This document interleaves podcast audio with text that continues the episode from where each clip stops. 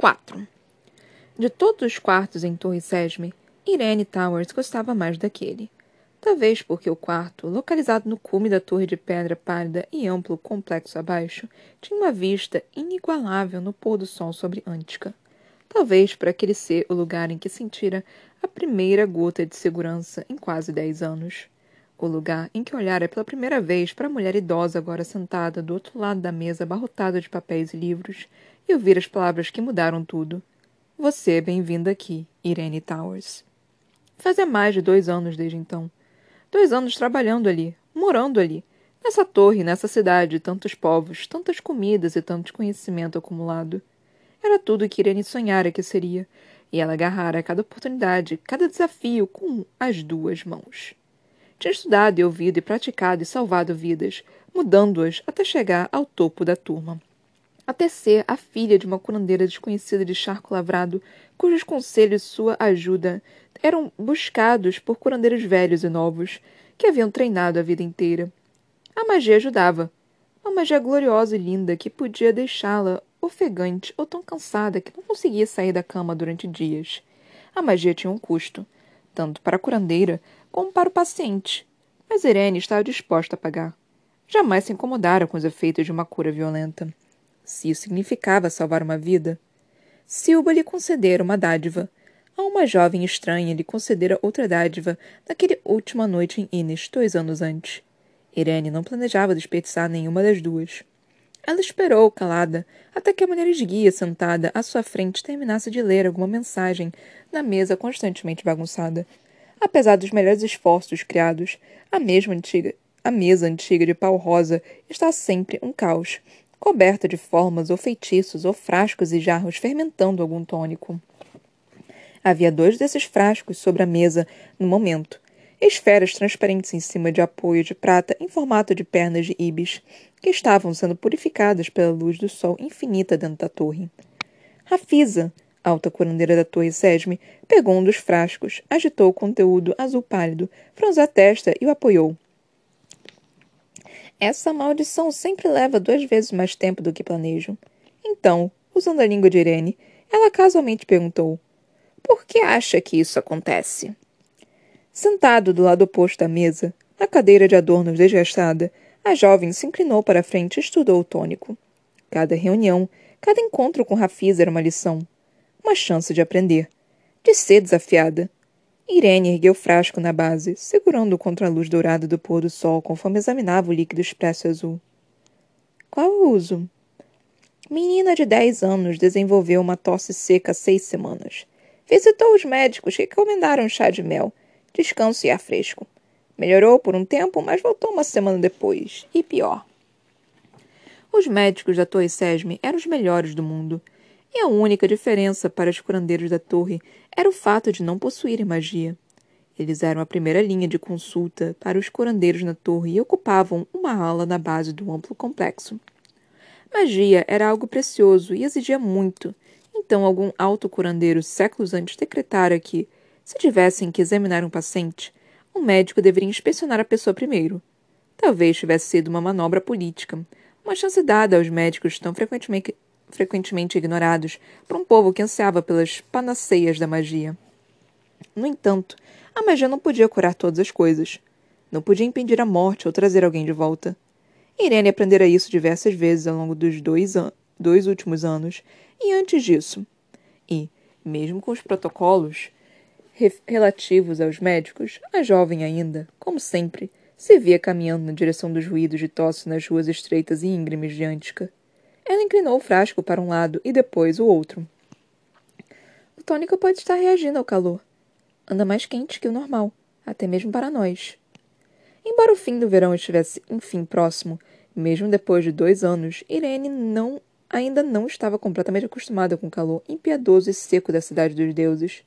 Felizmente, alguma cabeça genial de antigamente inventara o Bidgia, torres que capturavam os ventos e ficavam posicionados no alto das construções, puxando assim o ar fresco para dentro dos quartos abaixo. Algumas até funcionavam em harmonia com os poucos canais subterrâneos que serpenteavam sob Antica para transformar ar quente em brisas frescas.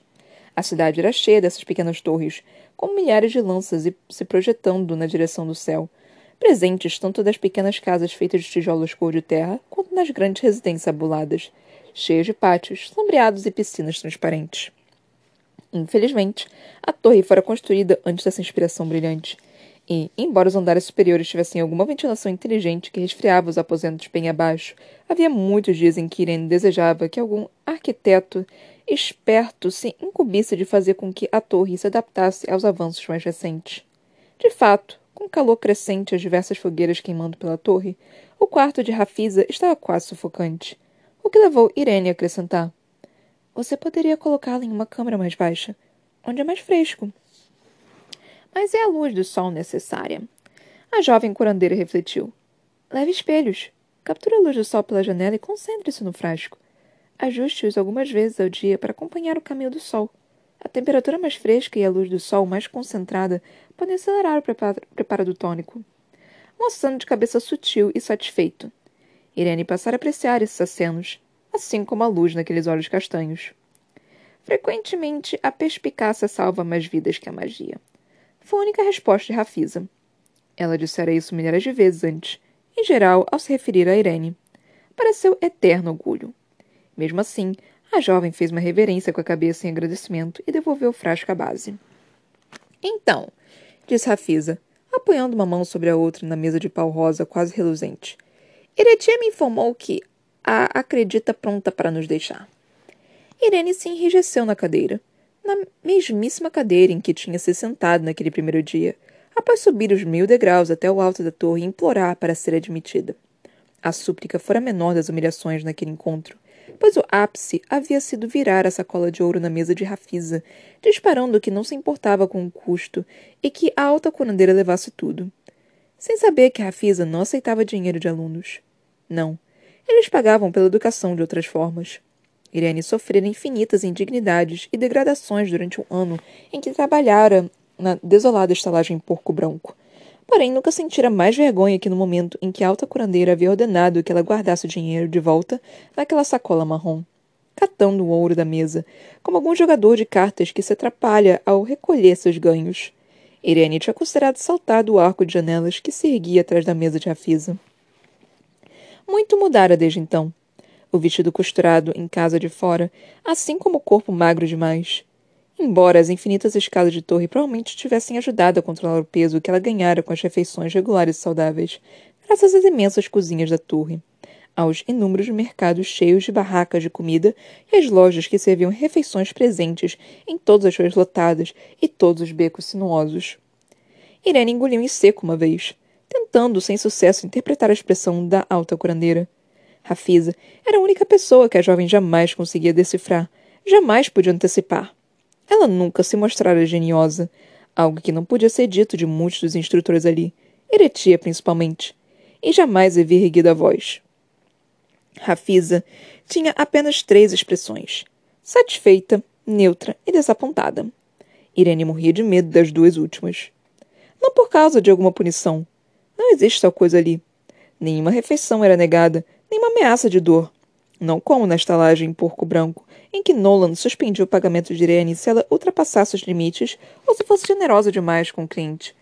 Ou se apegasse deixando as sobras da noite para os meninos de rua semi-selvagens que perambulavam pela cidade imunda de Innis. Irene chegara ali achando que seria igual. Pessoas lhe tomariam o dinheiro e tornariam mais e mais difícil que ela partisse. A jovem tinha passado um ano trabalhando no porco branco porque Nolan ficava aumentando seu aluguel, reduzindo seu salário, tomando parte das parcas gorjetas que ela ganhava, mas também porque Irene sabia que a maioria das mulheres em Innes trabalhava nas ruas e a estalagem de Nolan, por mais que fosse nojenta, era uma alternativa muito melhor. Ela dissera a si mesma que nunca mais, até chegar ali até despejar aquele ouro na mesa de Rafisa e estar pronta para fazer tudo de novo, se endividar e se vender, apenas pela chance de aprender. Rafisa nem mesmo considerara tais coisas. Seu trabalho se opunha terminantemente às pessoas que faziam aquilo, pessoas como Lolan. Irene ainda se lembrava da primeira vez em que ouvira a alta curandeira dizer, com aquele sotaque lindo e carregado, quase as mesmas palavras que a mãe da jovem dissera diversas vezes.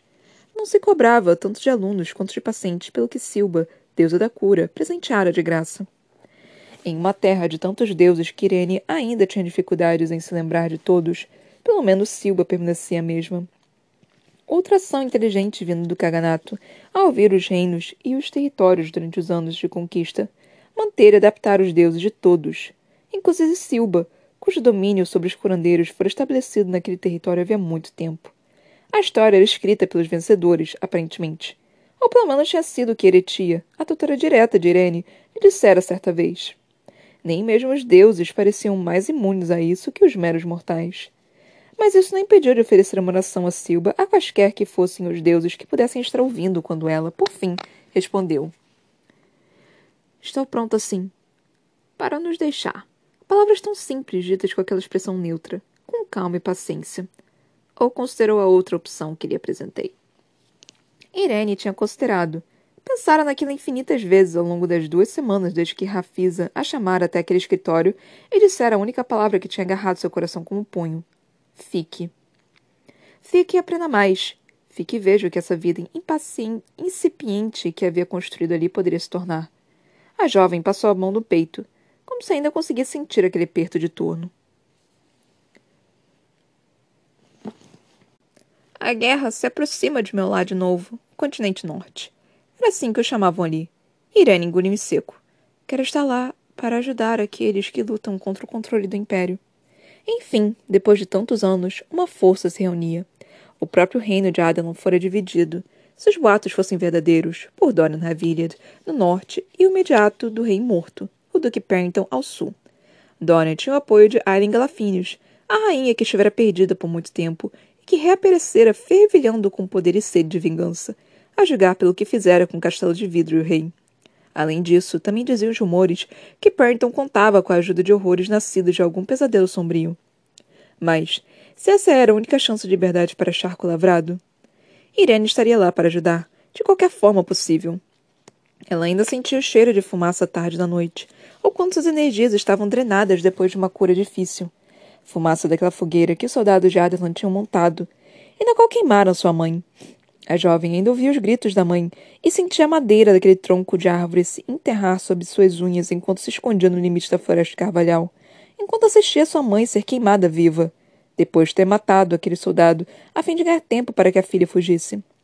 Fazia dez anos desde então. Quase onze. Embora tivesse atravessado montanhas e oceanos, Havia alguns dias em que Irene sentia como se ainda estivesse em pé em charco lavrado, sentindo o cheiro daquela fogueira, com farpas cortando a pele sob as unhas, observando enquanto os soldados pegavam as tochas e queimavam seu chalé também. O chalé que abrigara gerações de curandeiros da família Towers. A jovem refletiu e supôs que era adequado, de certa forma, que ela tivesse acabado dentro de uma torre, com apenas o anel da mão esquerda para provar que, certa vez, por centenas de anos, havia existido uma linhagem de curandeiras prodigiosas ao sul de Charco Lavrado. O anel com o qual Irene brincava no momento, aquele resquício de prova de que a mãe, e a mãe da mãe, e todas as mães anteriores a elas tinham algum dia vivido e curado em paz. Era o primeiro dos dois únicos objetos que Irene não venderia, vendendo antes até mesmo o próprio corpo. Rafisa não respondeu. Então, conforme o sol afundava cada vez mais na direção das águas cor de jade, do porto do outro lado da cidade, a jovem curandeira prosseguiu. Mesmo com o retorno da magia ao continente norte, Muitos dos curandeiros podem não ter treinamento. Se é que algum sobreviveu. Eu poderia salvar muitas vidas. A guerra poderia tomar também sua vida. Ela sabia disso. Irene ergueu o queixo. Estou ciente dos riscos. Os olhos escuros de Rafisa suavizaram. Sim, sim, você está. O assunto surgira durante aquela primeira reunião vergonhosa com a alta curandeira. Irene não chorara havia anos, desde o dia em que a mãe tinha se transformado em cinzas ao vento. Mas, assim que Rafisa perguntara sobre seus pais, a jovem tinha enterrado o rosto nas mãos e chorado. Então a alta curandeira dera a volta pela mesa e a abraçara, acariciando-o nas costas com círculos tranquilizadores. Rafisa costumava fazer isso. Não apenas com ela, mas com todos os curandeiros, quando as horas se estendiam e seus, suas costas doíam e a magia tinha tomado tudo sem que fosse o suficiente. Uma presença silenciosa e constante que lhes davam firmeza e que os reconfortava. A alta curandeira era o mais próximo de uma mãe que Irene havia encontrado desde os onze anos. E naquele momento, semanas antes do aniversário de 22 anos, ela duvidava de que algum dia conheceria outra pessoa assim. Fiz os exames, informou Irene, embora Rafisa já soubesse disso. Ela mesma os aplicara, supervisionando a semana cruel de testes de conhecimentos, habilidades e prática com pessoas de verdade.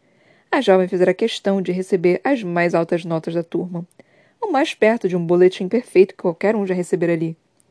Estou pronta, de fato está. Mas ainda me pergunto quanto pode aprender em cinco, dez anos. Em cinco anos, dez anos, se já aprendeu tanto em dois. Ao começar, Irene já era habilidosa demais para ficar com os acólitos dos níveis mais inferiores da torre. Ela tinha imitado a mãe desde quando começara a andar e falar, aprendendo lentamente ao longo dos anos, como todas as curandeiras da família tinham feito. Aos onze anos, Irene sabia mais que a maioria das pessoas aprenderia em uma década. E, mesmo durante os seis anos que se seguiram, quando Irene havia fingido ser uma jovem comum enquanto trabalhava na fazenda, na prima da mãe, morando com a família que não sabia bem o que fazer com ela e que não tinha pretensão de conhecê-la porque a guerra de não poderia destruir a todos, ela havia praticado em silêncio.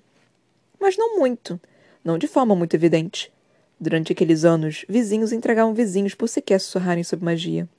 E, embora a magia tivesse desaparecido, levando consigo o dom de Silba, Irene tomara o cuidado de jamais parecer mais que a simples parente de um fazendeiro, cuja avó talvez tivesse ensinado alguns remédios naturais para febres ou dores do parto ou membros torcidos e quebrados. Em Ines, ela conseguira fazer mais, usando o parco dinheiro que sobrava para comprar ervas e emplastros. Mas não costumava usar, não com Nolan e Jessa, a serviçal preferida, observando-a dia e noite. Então, durante aqueles últimos dois anos, Irene quisera aprender o máximo possível, no entanto, também fora como uma libertação dos anos em que se contivera, em que mentira e se escondera. E, no dia em que tinha saído do barco e sentido sua magia despertar, sentido poder se estender a um homem que mancava pela rua, Irene caíra em um estado de choque que não tinha terminado até ela acabar aos prantos naquela mesma cadeira, três horas depois. A jovem suspirou pelo nariz. Eu poderia voltar um dia para continuar meus estudos, mas, com todo respeito, só uma curandeira completa agora, e Irene poderia se aventurar aonde o dom a chamasse. As sobrancelhas brancas, contrastantes com a pele marrom de Rafisa, se ergueram. E quanto ao príncipe Cachim? Irene se agitou na cadeira. O que tem ele? Vocês já foram bons amigos. Ele ainda tem carinho por você. Isso não é algo pequeno para ser ignorado. A jovem lançou um olhar que poucos ousavam direcionar para a autocurandeira. Ele vai interferir com meus planos de partir? Ele é um príncipe, e nada nunca lhe foi negado, exceto pela coroa que deseja. Pode achar que sua partida não é algo tolerável. Pavor percorreu o corpo de Irene, começando pela espinha e terminando aninhada no estômago. Não fiz nada para encorajá-lo. Deixei tudo o que penso a respeito disso bastante claro no ano passado. Tinha sido desastroso. Ela repassara a conversa diversas vezes, as coisas que dissera, os momentos entre os dois. Tudo o que levara àquela conversa horrível na grande tenda d'Argan, no alto das estepes ventosas. Tudo havia começado alguns meses depois de Irene chegar a Antica, quando um dos criados preferidos de Cashin adoecera. Para surpresa da jovem, o próprio príncipe ficara ao lado do leito do homem, e, durante as longas horas de trabalho, a conversa havia fluído, e ela se vira. sorrindo. Após curar o criado naquela noite, Irene fora acompanhada pelo próprio Caixinha até os portões da torre. Então, nos meses que se seguiram, uma amizade brotara entre os dois. Talvez mais livre e mais leve que a amizade que também acabara se formando com Hassá, que tinha passado a gostar de Irene depois de precisar ser curada. Embora a curandeira tivesse sentido dificuldade para encontrar companheiros na torre, graças aos seus horários conflitantes e o dos colegas estudantes, o príncipe e a princesa tinham realmente se tornado seus amigos. Assim como a amante de Hassá, Renia, a jovem de rosto doce que era tão linda por dentro quanto por fora. Formava um grupo estranho, mas. Irene gostava da companhia, dos jantares para os quais Cachim e Hassá a convidavam, embora ela soubesse que não havia propósito em estar ali. O príncipe costumava dar um jeito de sentar ao seu lado, ou perto bastante para os dois conversarem. Durante meses as coisas correram bem, até melhores que isso. Mas então, Rafisa havia levado Irene para as estepes, ao lado da família do Kagan, para supervisionar uma cura exaustiva com Cashin como escolta e guia. A alta curandeira a observava, franzindo levemente a testa. Talvez não encorajar tenha deixado o príncipe mais ansioso. Irene esfregou o senho com o polegar e o indicador. Mal nos falamos desde então.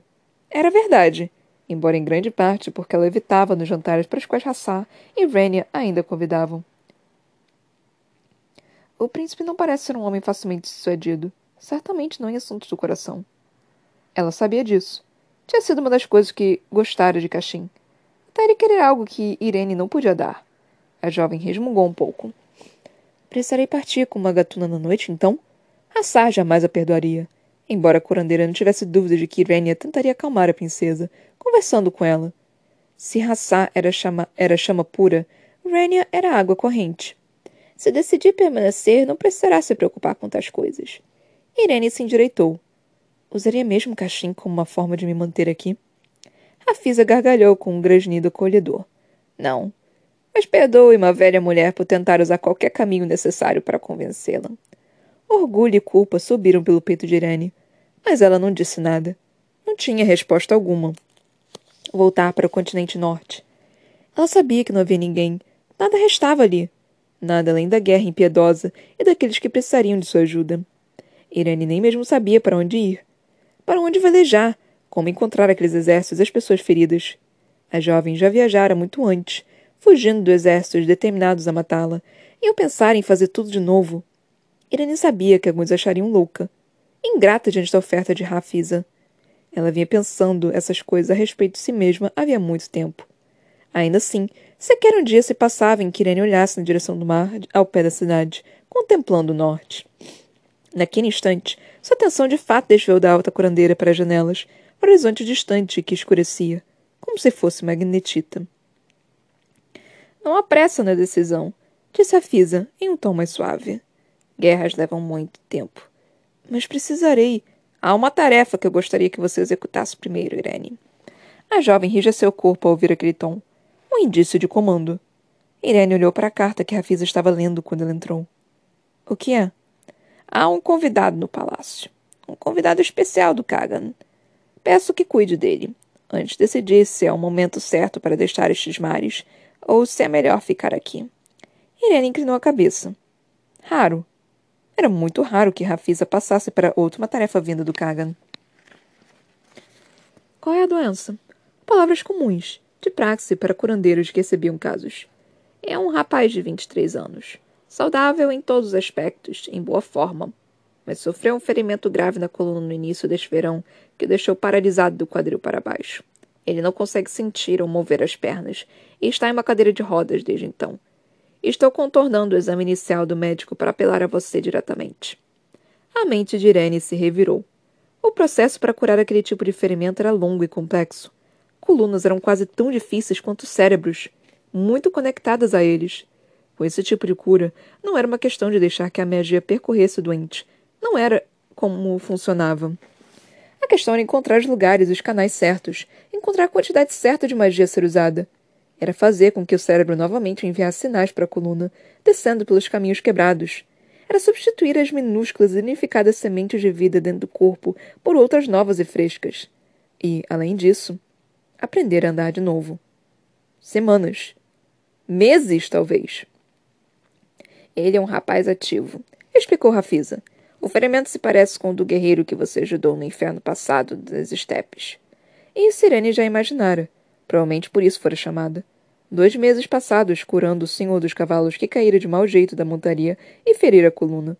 Não era um ferimento incomum entre os Dargan, alguns dos quais cavalgavam enquanto outros voavam em Rux, e havia muito tempo que vinham dependendo dos curandeiros da torre. O trabalho com o guerreiro foi a primeira vez que Irani tinha colocado as lições sobre o assunto em prática, precisamente por isso que Rafisa a acompanhara até as estepes. A jovem estava bem confiante de que poderia fazer outra cura sozinha dessa vez. Mas foi a forma como Rafisa abaixou os olhos para a carta. Apenas uma vez, que a fez hesitar, que a fez perguntar. Quem é ele? Lord K. Westfall. Não era o nome do caganato. Encarando-a, Rafisa acrescentou. É um antigo capitão da guarda e agora mão do novo rei de Adalan. Silêncio. Irene estava em silêncio, na mente e no coração. Apenas os gritos das gaivotas planando acima da torre e os berros dos vendedores voltando para casa no fim do dia nas ruas além das altas muralhas do complexo preenchiam a sala.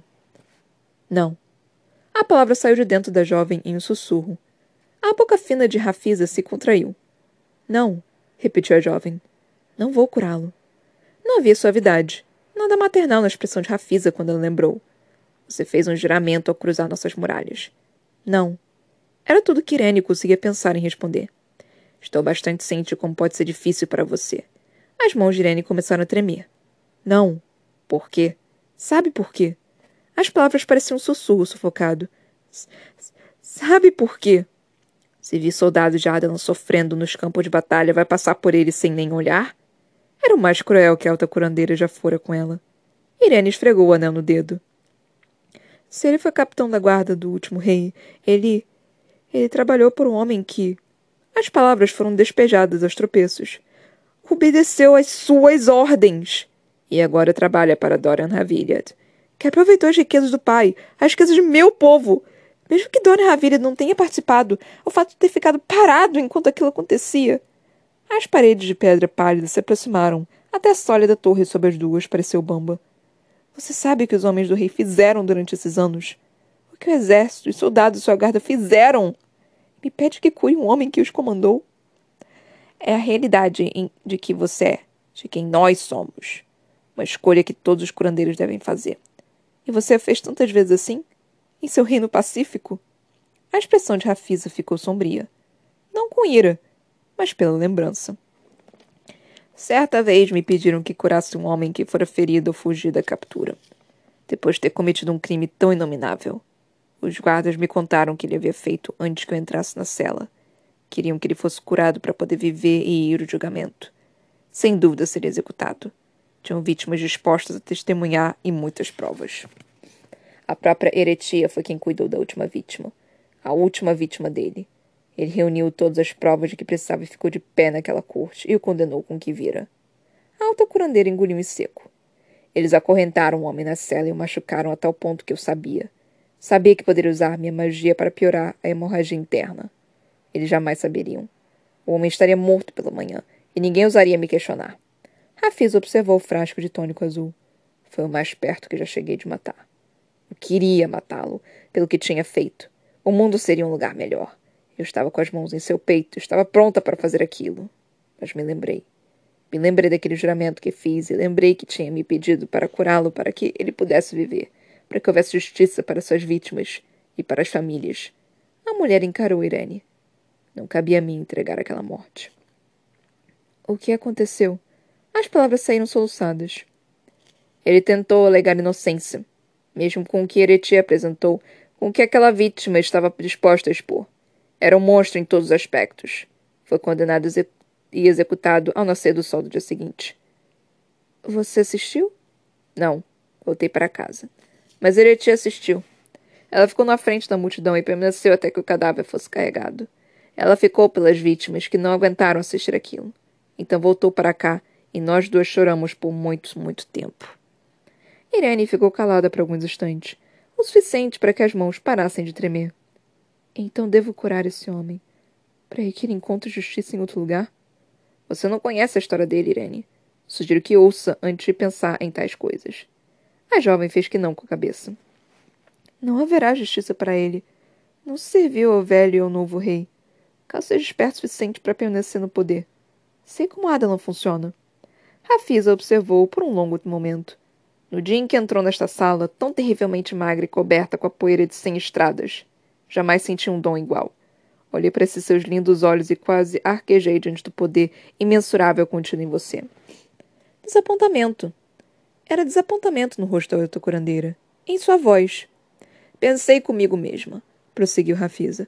Onde está esta jovem estava escondida? Que Deus a encaminhou, a guiou até minha porta. Seu vestido estava em fragalhos na altura dos tornozelos. Mesmo assim, você entrou com a coluna tão reta quanto qualquer nobre senhora, como se fosse herdeira da própria Kamala. Até Irene ter soltado o dinheiro na mesa e desabado momentos depois. Ela duvidava de que a primeira alta curandeira algum dia tivesse feito tal coisa. Até mesmo seu sobrenome, Towers. Um indício, quem sabe, da associação da antiga de seus ancestrais com a torre. Eu me perguntei naquele momento se teria enfim encontrado minha herdeira, minha substituta. A jovem sentiu as palavras como um golpe no estômago. A Fisa jamais sequer indicara. Fique. Sugerira a alta curandeira. Não apenas para continuar o treinamento, mas também para ocupar o assento diante dela. Mas jamais tinha sido a ambição de Irene um dia reivindicar aquela sala para si, não quando sua determinação sempre estivera voltada para o mar estreito. E, mesmo no momento atual, era uma honra para a qual não havia palavras. Sim, mas uma que não atraía. Perguntei o que você queria fazer com o conhecimento que eu lhe daria. Continuou Rafisa. Lembra-se do que me disse? Ela se lembrava. Não esquecera nem por um instante. Eu disse que queria usá-lo para fazer algum bem ao mundo. Fazer algo com minha vida inútil e desperdiçada. As palavras haviam guiado todos aqueles anos, assim como o bilhete que carregava todo dia, trocando de bolso em bolso, vestido em vestido. Palavra de uma estranha e misteriosa, talvez uma deusa que vestira a pele de uma jovem maltratada, cuja dádiva de ouro levara Irene até ali. Salvar Irene. E assim fará Irene, determinou Rafisa. Um dia voltará para casa e fará o bem. Fará maravilhas. Mas, antes de retornar, peço isso a você. Ajude-se a paz. Já fez uma cura assim. Pode fazê-la de novo. Por que você não pode fazê-la? Irene jamais soara tão emburrada, tão. ingrata. A mulher lhe deu um sorriso pequeno e triste. Não é minha própria cura que precisa ser feita. Irene sabia que a alta curandeira não estava se referindo à cura do homem também. Ela engoliu em seco conforme a garganta se apertou. É um ferimento de alma, Irene. E deixá-la apodrecer por todos esses anos. Não posso culpá-la. Mas vou responsabilizá-la caso permita que esse ferimento se transforme em algo pior. E lamentarei por causa disso. Os lábios da jovem estremeceram, mas ela os fechou bem apertados, piscando para conter a ardência nos olhos. Você passou nos testes. Foi melhor que qualquer um que jamais subiu esta torre disse Rafisa baixinho. Mas que este seja meu teste pessoal para você.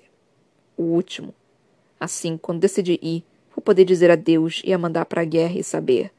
Ela levou a mão ao peito. Saber que aonde quer que a estrada leve, por mais escuro que seja, você estará bem. Irene engoliu o ruído baixinho que tentou escapulir de dentro de si e olhou na direção da cidade, cujas pedras pálidas resplandeciam sob a última luz do sol poente. Pelas janelas abertas atrás da outra curandeira, uma brisa noturna envolta em lavanda e cravo entrou, refrescando o seu rosto e soprando a nuvem de cabelos brancos Rafisa. A jovem levou a mão ao bolso do vestido azul claro, fechando os dedos em torno do pedaço do pergaminho dobrado. Ela agarrou, como fizera com frequência ao velejar até ali. E durante aquele, aquelas semanas iniciais de incerteza, mesmo depois de aceitar, e durante as longas horas e os dias difíceis e os momentos que quase a destruíram ao longo do treinamento um bilhete, escrito por uma estranha que salvara sua vida e lhe dera liberdade em questão de horas. Irene jamais descobriu o nome dela, daquela jovem que tinha exibido as cicatrizes como algumas damas exibem as mais finas joias. A jovem que era uma assassina treinada, mas que pagara pela educação de uma curandeira. Tantas coisas, tantas coisas boas tinham vindo daquela noite. Irene às vezes se perguntava se aquilo, de fato, tinha acontecido. Poderia ter acreditado que sonhara tudo se não fosse pelo bilhete no bolso e o segundo objeto que jamais vendera, mesmo quando o ouro havia esca escasseado. O broche ornamentado de ouro e rubi, que valia mais que quarteirões inteiros de Antica. As cores de Adalan. Irene jamais descobrira de onde o jovem tinha vindo, quem aplicara a surra que havia deixado hematomas no belo rosto, mas a estranha falara de Adalan da forma como Irene falava aquelas crianças cujos reinos tinham sido deixados em cinzas, sangue e ruínas. Irene passou o polegar sobre o bilhete, sobre as palavras inscritas em nanquim. Para onde precisa ir? E mais um pouco. O mundo precisa de mais curandeiros. Ela inspirou aquela primeira brisa da noite, os temperos e a maresia soprados para dentro da torre. Por fim, a jovem olhou de novo para Rafisa, cuja expressão estava calma, paciente. Ela se arrependeria caso se recusasse. A alta curandeira cederia, mas Irene sabia que, se saísse dali, ou se por algum motivo decidisse ficar, ela se. arrependeria. Lembraria daquilo. Questionaria se teria retribuído de forma medíocre a bondade extraordinária que lhe fora concedida. Questionaria o que sua mãe teria pensado daquilo. E, mesmo que o homem viesse de Adelan, mesmo que tivesse feito a vontade daquele açougueiro, eu me encontrarei com ele e o avaliarei. Aceitou Irene, a voz falhou apenas levemente. A jovem agarrou o pedaço do papel do bolso. Então decidirei se irei curá-lo. A alta curandeira ponderou. É justo, menina. argumentou ela em voz baixa. É justo. Irene expirou, trêmula. Quando verei?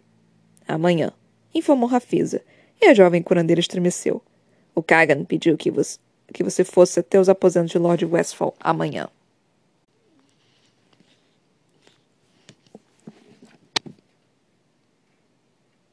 Eu falei que a Irene ia aparecer, gente. Eu falei, eu sabia, era óbvio que ela ia aparecer, tipo, ah, vai lá para pro sul pra ver os curandeiros em Torre Sésamo. Irene vai aparecer. E eu, eu, eu, não lembrava o nome dela, né? Eu não sabia se era Irene, Ivone, Ivete e...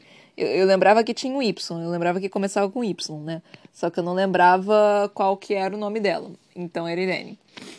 O nome dela é Irene. Ai, gente, tô feliz pela Irene. Ela é um amorzinho. Tudo bem que, tipo, ela se transformou também, né? Tipo, ficou. Não, não tá mais a, a elite da vida, né? Gente, todas essas mulheres que começam meio que coelhinho medroso viram o coelho de Rezero, né? Não sei se vocês conhecem. É um anime que tem um momento que aparecem uns coelhinhos bonitinhos, fofinhos no meio da neve. Mano, o coelho arranca o braço do, do personagem e, tipo, foi, é, era muito inesperado, sabe? Tipo, caralho, que porra é essa? E, come ele viu, sabe? Tipo, foi, foi bizarro. Mas, enfim. É, todos os personagens femininos, basicamente, eu acho que nenhum dos personagens masculinos tinha esse, essa questão de, de serem coelhinhos bonitinhos, fofinhos, todos sem gracinhas. Mas, mano, as meninas é, eram completamente, tipo é, bobinhas, né? Não queriam fazer porra nenhuma, tinham medo de tudo, tinham medo até da própria sombra. E no final estão virando essa, essas máquinas poderosas, incríveis e, e fodas. Eu sou tipo, caralho, por que, quero ser essas. Se, se, se, quero ser esses seres humanos quando eu crescer, mano. Não é possível. Preciso de um cadinho disso aí também preciso dessa confiança toda aí também, mano. Tá, tá, tá difícil, tá difícil aqui, queridos.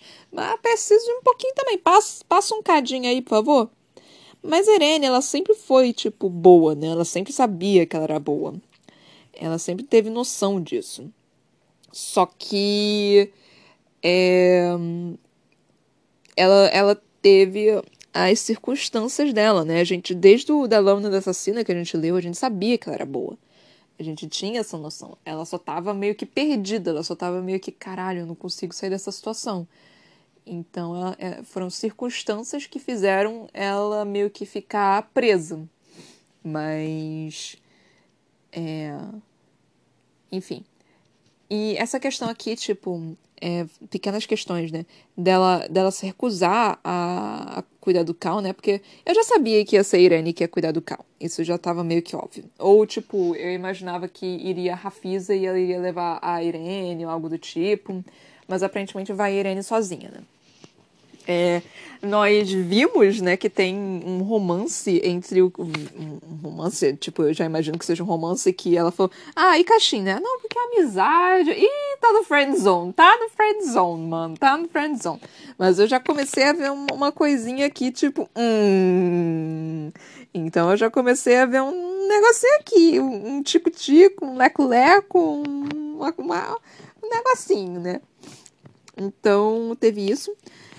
É, nós temos. O, o Caixinha, eu acho que é o que é o mais velho, né? O que, que conversou com o Cal e falou sobre a minha Tumelin, Tumelin, alguma coisa assim, né? Deixa eu ver se é isso mesmo. Sim, é Caixinha. Aparentemente, Caixinha é esse. É, são, são, cinco, são cinco príncipes, gente. Eu não, consigo me lembrar de todo mundo. Vamos, vamos com calma. Enfim, então, o Caixin é o cara que tá achando que a irmã foi morta. É o cara, é, eu acho que ele é mais velho, não tenho certeza. É, ele é o cara que que, que, que comanda o, o, povo da Terra, né? O exército da Terra. Um, tem um crushzinho no, na, na Irene, aparentemente, ao que eu tô conseguindo ver aqui. E também tinha mais uma coisa. Ah, e nós também vimos a Hassi, né? Hassi era irmã meio que petulante, né? Que digamos assim, que eu tava tipo, hum, não sei se eu gosto muito de você não. Você me dá Cora vibes. É ela que eu achei que, é, que desse o Cora vibes, né? Então é, ela era um pouquinho assim, não vi muita coisa sobre ela, mas parece que ela e Caixin têm uma relação boa, né? É, e também tem uma redação boa com a. Qual é o nome dela? A Irene. Não apenas isso, eu acho, porque pelo nome não dá pra perceber, né? Mas eu acho que a Hassi é lésbica. Não tenho certeza, porque pelo nome eu associei com uma menina, mas sei lá, tipo, pode ser. Pode, eu posso ter, ter interpretado errado. Renia. Eu acho que. me parece um nome feminino. Posso estar enganada, mas me parece um nome feminino. É, então, talvez a Hassá seja lésbica, né? Tipo, tenha parceira, né? O que mais tinha? Mais alguma coisa de Caixinho e de Irene que eu tava querendo falar, que eu esqueci? Ah, não, não era, era outro personagem que apareceu. Eriteia. Esse nome é familiar. Esse nome é muito familiar. Mas eu não sei onde que eu ouvi esse, essa porra desse nome. Eu não lembro de onde eu ouvi. Eu não lembro de, de onde é que é. É, é, é, quando eu li isso, eu fiquei tipo. Mano, onde que eu já ouvi esse nome? Ou, ou será que foi. Ou será que, tipo, eu tô confundindo com alguma coisa? Será que é, eu tô pensando em Eriteia, tipo Erileia, alguma coisa assim, que é o nome do, do lugar? Será que eu tô, eu tô confundindo isso? Ou será que Eriteia já apareceu? Eu, eu não sei. Eretia, Eretia, perdão, Eretia. Porque esse nome me parece muito familiar. Eu tenho quase certeza que eu já ouvi ele. Eu posso estar completamente enganada, mas eu tenho quase certeza que eu já ouvi esse nome em algum lugar. Não sei exatamente onde, mas esse nome me parece muito familiar, muito familiar mesmo. Então eu não sei. Ah, eu vou ter que ver isso depois. Mas, enfim. Aí nós tivemos aí ah, um pouco mais de introdução de alguns dos personagens, né? Mano, é muito nome, é muito personagem. Nós temos a Rafisa, que é a alta curandeira. A Irene já tinha aparecido, então tudo bem. Uh, aí nós estamos começando a aprender um pouquinho sobre Caxim e Hassar. Hassir? Hassir? Não sei. É, apareceu um ser humano chamado Eretia, que não sei quem é, assim. Não ficou tão claro assim quem é. é... E Irene vai se encontrar com o Cal e vão falar sobre a Selena, porque, né? Selena, Aileen, é, Dorian, vai explicar é provável que talvez, eu não sei, eu não sei, é, mas talvez a Irene meio que perca a paciência e fala, tipo, cara, seu reino meio que destruiu tudo que eu amava. E aí o Cal meio que vai abaixar a cabeça e falar, tipo, sim, desculpa, a gente foi uma merda. E aí ela vai ficar ainda mais puta. E aí vai ter essa enrolação de que ninguém fala o que é necessário falar pra, pra porra do, do plot continuar. Então é, é provável que algo desse, desse tipo aconteça. Mas. É... Mano, quantidade de personagem, mano. É personagem demais pra me lembrar e eu não tô sabendo sobre todo mundo, mano. Que coisa, meu Deus do céu. Mas a gente tá começando a, a ter um pouquinho mais de. de noção, né? De, do que, de que, que cada personagem é. Eu não lembro o que, que eu falei sobre o, o Caixin da primeira vez. Eu não lembro qual foi a minha opinião sobre ele eu acho que, tipo, eu, tava, eu não tava tão inclinada a gostar dele. É, é Tumelun o nome da menina. Eu acho que eu não estava tão inclinada a gostar dele. Agora que eu tô tendo mais informação, eu tô tipo, hum, talvez esse ser humano seja decente. Porque ele não, não tinha. Ele não tinha. tava mostrando, né, muito da, das emoções dele. E isso me preocupou um pouco. Mas agora, não me parece que ele seja uma pessoa ruim. Se a Irene confia nele, então eu posso confiar nele também. Se a, a Hassir também é outra. A Hassir, cara, ela, ela me dá muito Cora vibes, gente. Não, não tem como. A Cassir é outra, tipo. Ela é aquele tipo que. que, não sei, é, é cão que, que late, mas não, não morde, sabe? Que ladra, mas não morde. Mais ou menos isso, sabe? Falaram aqui, né? A Irene explicou, tipo, ah, Hassi é fogo e Renia, acho que o nome dela é Renia, né? Meu Deus do céu, esses nomes. A menina é água. Eu eu fiquei, tá. Então ela é cabeça quente, ela é esquentada, ela pode explodir na sua cara, mas isso não quer dizer que ela é, seja uma pessoa ruim. Isso só quer dizer que ela tem muitos sentimentos, muitas emoções, e ela carrega essas emoções tipo a flor da pele. Então ela sempre sente muito. É, e, e, pessoas assim, elas são. Eu, eu, eu estou eu estou. É, é, é, fadada, não sei se é essa palavra correta, né, mas é, com certeza não é a palavra correta, mas eu estou mais inclinada, pronto, essa, essa correta, a confiar mais nas pessoas que são mais cabeça quente. Por quê? Mas cabeça quente no sentido bom, tipo. Porque são as pessoas que você sabe exatamente o que elas estão pensando. Essas pessoas, tipo, que, que, que são muito é, barulhentas, gritam muito, às vezes são, tem tendência a serem um pouco violentas, mas não é um violento que, tipo, vai realmente te machucar, ou, tipo, vai, vai só te, vai te machucar, mas não vai te matar, sabe? Eu tô mais inclinada a gostar, a, a confiar mais nesse tipo de personagem no que no, no, no carinha lá da, da diplomacia. Por quê? Porque o pessoal da, da, de, porque o pessoal que é mais cabeça quente é um pessoal que não sabe esconder direito suas emoções, não sabe esconder direito o que, que elas pensam. Então elas são muito mais honestas, são muito mais fáceis de você saber o que, que elas estão pensando, são muito mais fáceis de você conseguir lidar. São muito mais, mais propensas a você conseguir entender. Porque elas estão sempre lá demonstrando o que, que elas querem, o que, que elas fazem, o que, que elas são. Então, tipo, tá, essa pessoa, a Raci, sei lá, não gosta de de, como se diz, a não gosta de pessoas que mancam.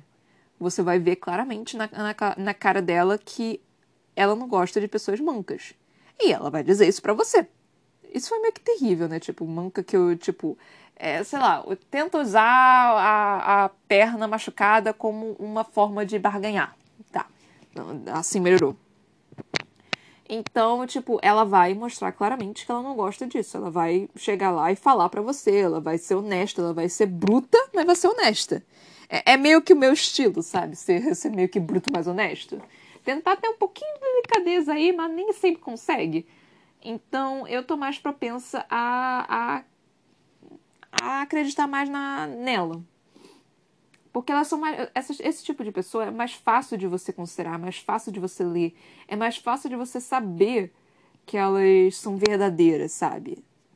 Ainda mais com esse tipo de coisa, de emoção, porque esse tipo de pessoa que sente, que, que, que sempre demonstra tudo, são as que sentem demais, geralmente. E não por si, sabe? Pelos outros. Tem, são pessoas que têm bastante empatia, geralmente. Não tô falando tanto assim, tipo, eu não tô falando, tipo, isso é uma regra. Eu tô falando que isso é, isso é, é relativamente comum quando você vê assim. Então você vai ver que.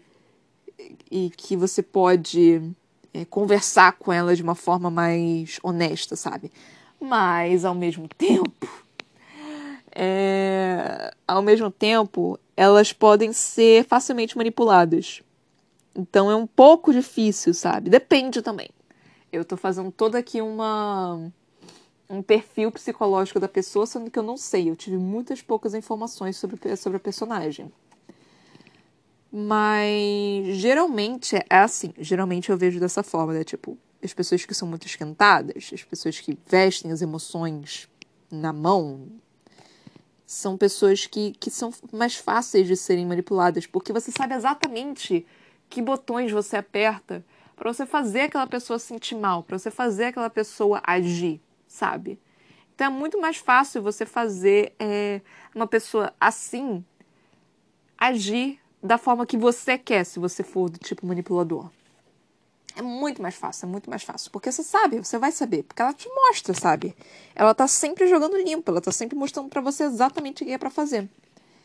Então, é, isso é perigoso. isso é realmente perigoso. Eu também não tô falando que ela é burra, sabe? Tipo, não é questão disso. As pessoas que manipulam, elas sabem, elas sabem manipular. Elas sabem fazer o negócio certo. Elas sabem onde inclinar, o que fazer, um empurrãozinho aqui, um sussurro ali. Elas sabem fazer isso. É... Então, eu não tô falando que ela é burra. Mas por ela sentir demais, talvez seja mais fácil de manipular ela. Eu também não sei, eu não, não, não vi tanto a fundo, mas por essa simples descrição de que Hassir é fogo, eu já consigo ter uma interpretação, tipo, razoável de, de como que ela é. Posso estar completamente enganada também, né? Como eu, como eu disse, tipo, não teve nada dela. Né? A gente não explicou tanta coisa dela. Tivemos quatro capítulos, então não tivemos tanta coisa assim para poder falar. Mas enfim. Aí também, acho que é, tô trazendo basicamente o que, que era para ser trazido, né? que não teve tanta coisa assim, foi basicamente a Irene vindo, né, explicando o que aconteceu, assim, conversando com a Rafisa, com a Rafisa, é, ela é, explicando como ela chegou até ali, vendo, tendo o ouro, aí tudo esse negócio, né, fazendo o resumão do que, do, do que aconteceu, para ver se tem mais alguma coisa para poder falar. É, a questão dela ter, ter sido completamente, tipo, top, assim, na, na, turma dela, porque ela quis, porque ela se esforçou, tipo.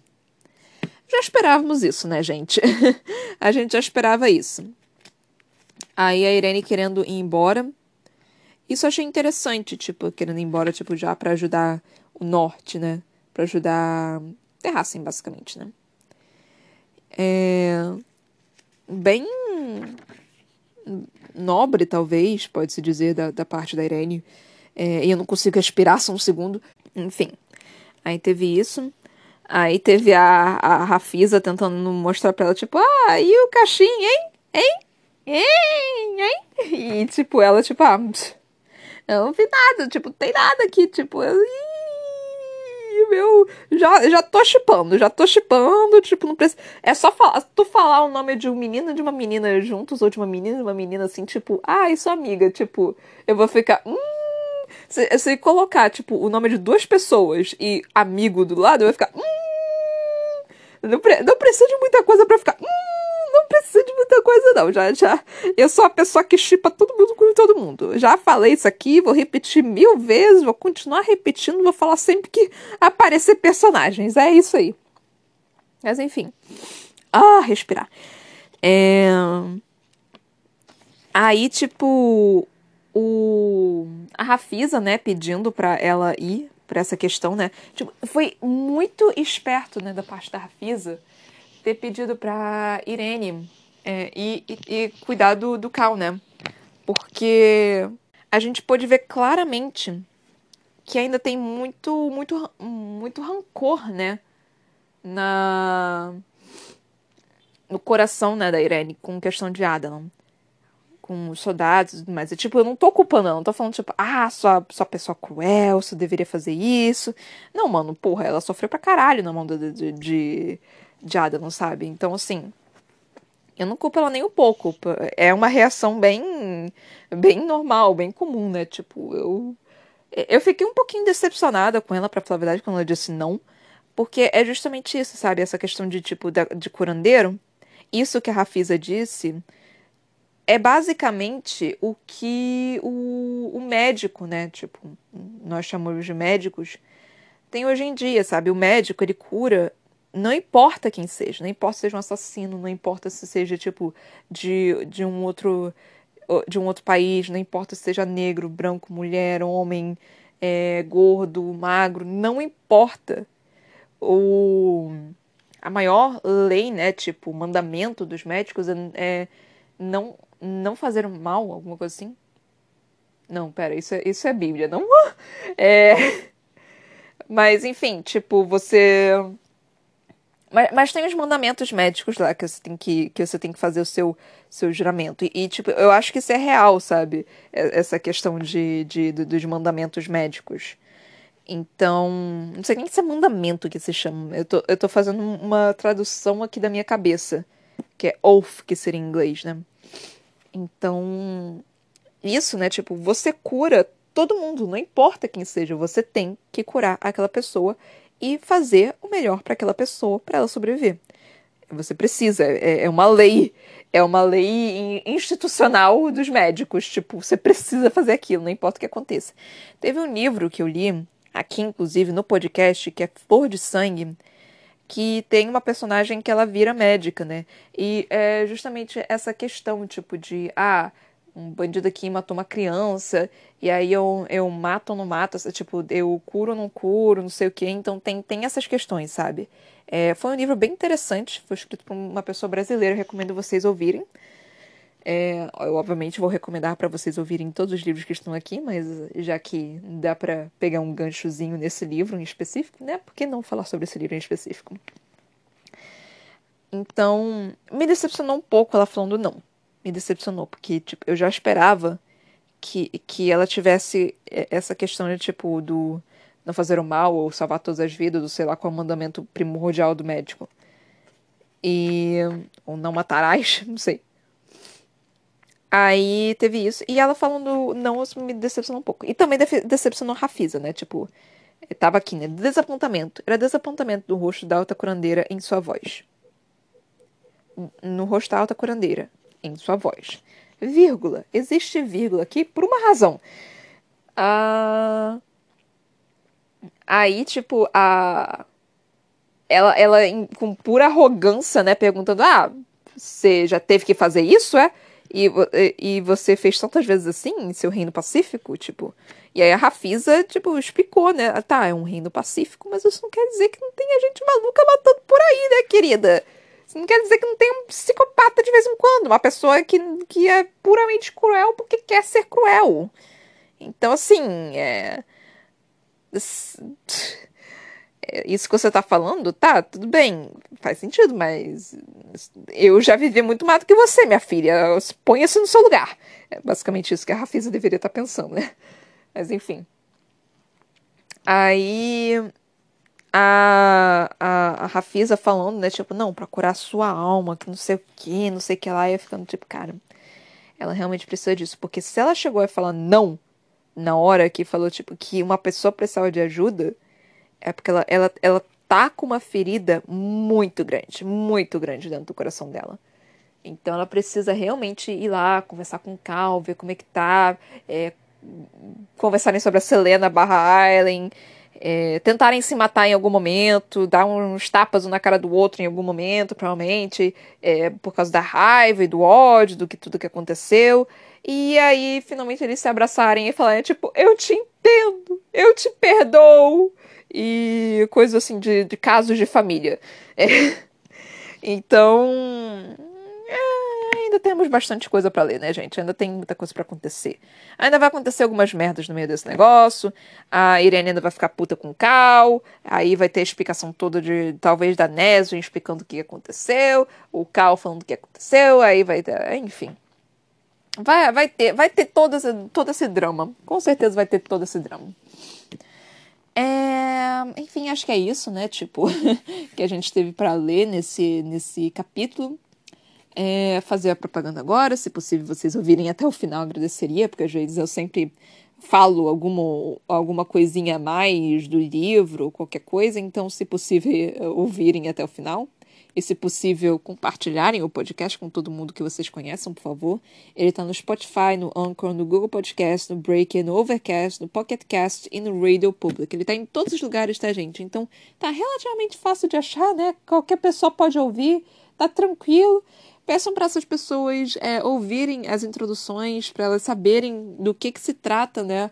O podcast. Explica para elas também, não tem problema nenhum vocês explicarem e pedirem para ouvirem uma introdução também falar, né, que eu primeiro leio o livro e depois eu falo sobre o que a gente acabou de ler, né, e eu sou um ser humano completamente maluco que fala um bando de merda. Já falei tanta merda aqui, gente. Já foram 17 livros. É merda pra caralho pra poder se falar. Foram, sei lá.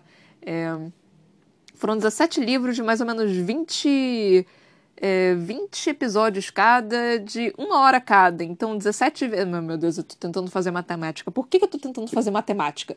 Então, vai ser 200, 200, sei lá, 400, 300 horas. Ah, meu Deus, a gente tá, tá quase um ano fazendo esse negócio. Enfim. É.